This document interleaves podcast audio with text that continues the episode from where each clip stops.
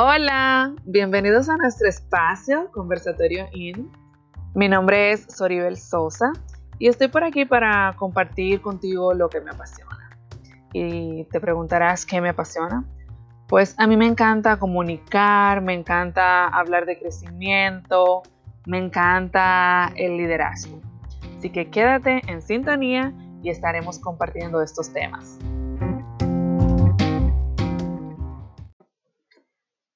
Bienvenido al episodio número 18 y en esta ocasión estaremos compartiendo sobre ese sentimiento de bienestar, de felicidad, con el tema de 7 tips para experimentar la plenitud. Y la plenitud es esa sensación de alcanzar algo que deseamos, esa sensación de ver cumplidos nuestros anhelos, nuestros deseos. Entonces, vamos a comenzar de una vez. Y el tips número uno es cultivar la relación con Dios. Cuando nosotros de día en día, en cada mañana, venimos en pos del Señor y postramos nuestra adoración ante Él y postramos nuestros pensamientos, damos gracias por las bendiciones, el Señor como que renueva nuestras fuerzas. Y es como que tú acabas de correr un maratón y llegaste a la meta y, y es ese momento donde puedes descansar, tirarte al piso, tomarte un, refrigerio fresco para el organismo. Entonces, eso mismo es cultivar la relación con el Señor.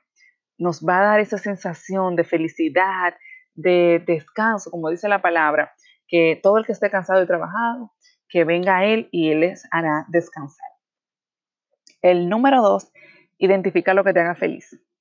¿Y por qué identificar lo que te haga feliz? Porque cuando nosotros sabemos lo que nos hace feliz, entonces podemos ponerlo en práctica y podemos tener esa sensación de alcanzar y de realizar lo que nos provoca este sentimiento. Entonces, una vez tú sabes lo que te hace feliz, por ejemplo, a mí me hace feliz dormir en la tarde, a mí me hace feliz leer un libro, a mí me hace feliz compartir con mi familia, me hace feliz hacer un episodio para el podcast, compartir algún contenido de valor a través de la página conversatorio en, Instagram, escribir un post para el blog.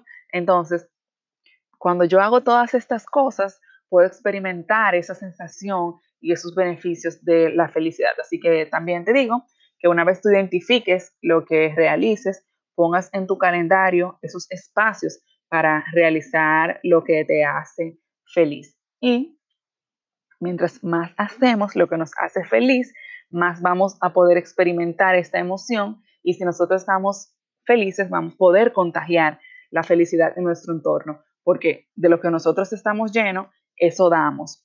Y de lo que está rodeado nuestro entorno, entonces eso recibimos. Entonces, si todos cultivamos la felicidad, vamos a estar en un ambiente que vamos a promover este hermoso sentimiento. En el número tres, desarrolla tus dones. ¿Y por qué es importante desarrollar nuestros dones? Porque cuando nosotros nos desenvolvemos en las cosas que sabemos hacer, que tenemos la capacidad de hacer bien, entonces también eso nos da una retroalimentación positiva que nos va a ayudar a alcanzar esa sensación de plenitud. En el número cuatro, practica el el servir a los demás. Y es una frase que yo digo que es muy mía. Y yo digo que cuando uno da, recibe doblemente. ¿Y por qué dar es recibir doblemente? Tú dices, pero si yo estoy dando algo, me estoy desprendiendo de algo. Pero la sensación que tenemos cuando esa persona nos agradece por eso que hemos dado, sea algo material, sea una palabra, lo que sea que estemos dando. Entonces, esa sensación de agradecimiento regresa a nosotros, esa retroalimentación y nos llena el alma. Y también dice la palabra del Señor que hay más bendición en dar que en recibir. Entonces, cuando nosotros damos, estamos recibiendo ese agradecimiento, pero también nos estamos llenando de esa emoción de que estoy siendo útil, de que estoy brindándole a alguien de lo que tengo. En la número 5, ámate tal como eres.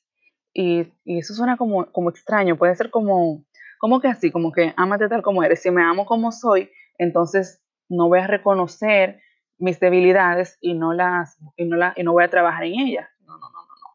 Amarte tal como eres es reconocerte, saber que fuimos creados por Dios, que somos especiales para Dios, por ende, somos especiales. Si Dios nos considera especiales, es porque nosotros somos sus criaturas, somos hijos de Dios y cada uno tiene características, cualidades que nos hacen especiales ante Él. Entonces, cuando nosotros nos amamos como somos, podemos reconocer y parte de ese amor que se define que el, amor es un sentimiento de querer lo bueno para ese algo o alguien que nosotros tenemos el sentimiento. Entonces, si yo me amo como soy, entonces yo me voy a querer, a querer cuidar. Si yo me amo como soy, yo voy a tratar de alimentarme bien, yo voy a tratar de hacer ejercicio para tener esos beneficios en mi organismo, yo voy a tratar de mejorar esas situaciones que no me hacen feliz. Por ende, ámate tal como eres. Número 6, haz algo por primera vez. Esa es otra frase también que yo utilizo mucho. A mí me encanta hacer cosas por primera vez, por primera vez y esa sensación de felicidad cada vez que yo algo que hago algo por primera vez. O sea, yo ah, ¿cómo te lo explico? La plenitud que esto me produce. Y puede ser algo tan simple como probar algo por primera vez. conocí una fruta y la probé y eso me da como esa sensación de que hay algo más, estoy conociendo algo nuevo. Y es que de eso va la vida. Cada día nosotros debemos de aprender algo nuevo. Y parte de aprender algo nuevo es experimentar esas experiencias nuevas en nuestra vida. Por ejemplo, si quieres nadar, no sabes nadar, pues empieza a buscar dónde dan clases de, de nataciones, en qué espacio en tu agenda puedes agendar clases de nataciones. Si no sabes montar bicicleta, buscar un espacio donde aprender a montar bicicleta. Y eso lo estoy diciendo con cosas físicas, pero también otras cosas que no tienen que ser ejercicio. Si nunca te has leído un libro, es hora de leer un libro por primera vez. Si estás aprendiendo un idioma, eso es un reto. Coge y léete un libro en ese idioma que estás aprendiendo. Yo recuerdo la primera vez que terminé de leer un libro en inglés y fue como que, wow, qué sensación de, felicidad.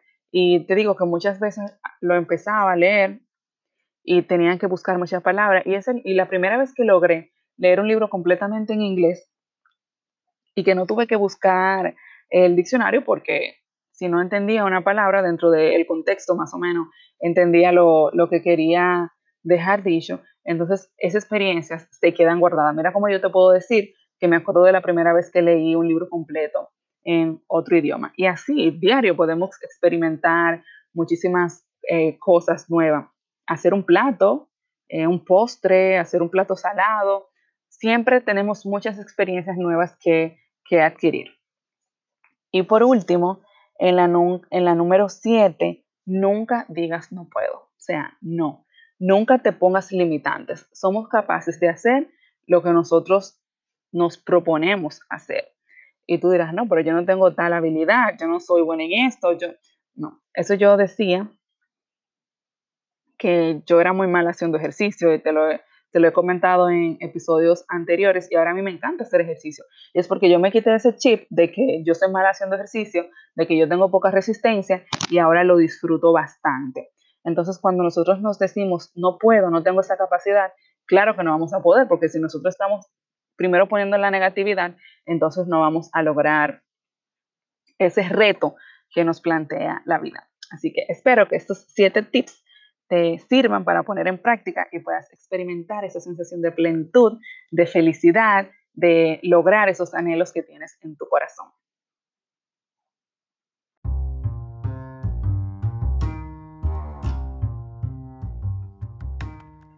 Nos encontramos cada sábado con un nuevo episodio y a través de Instagram, mi cuenta personal, DRA Sorry con Y, donde te comparto mi día a día y vivencias.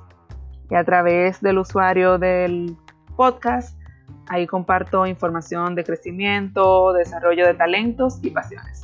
Nos encontramos en la próxima. Bye.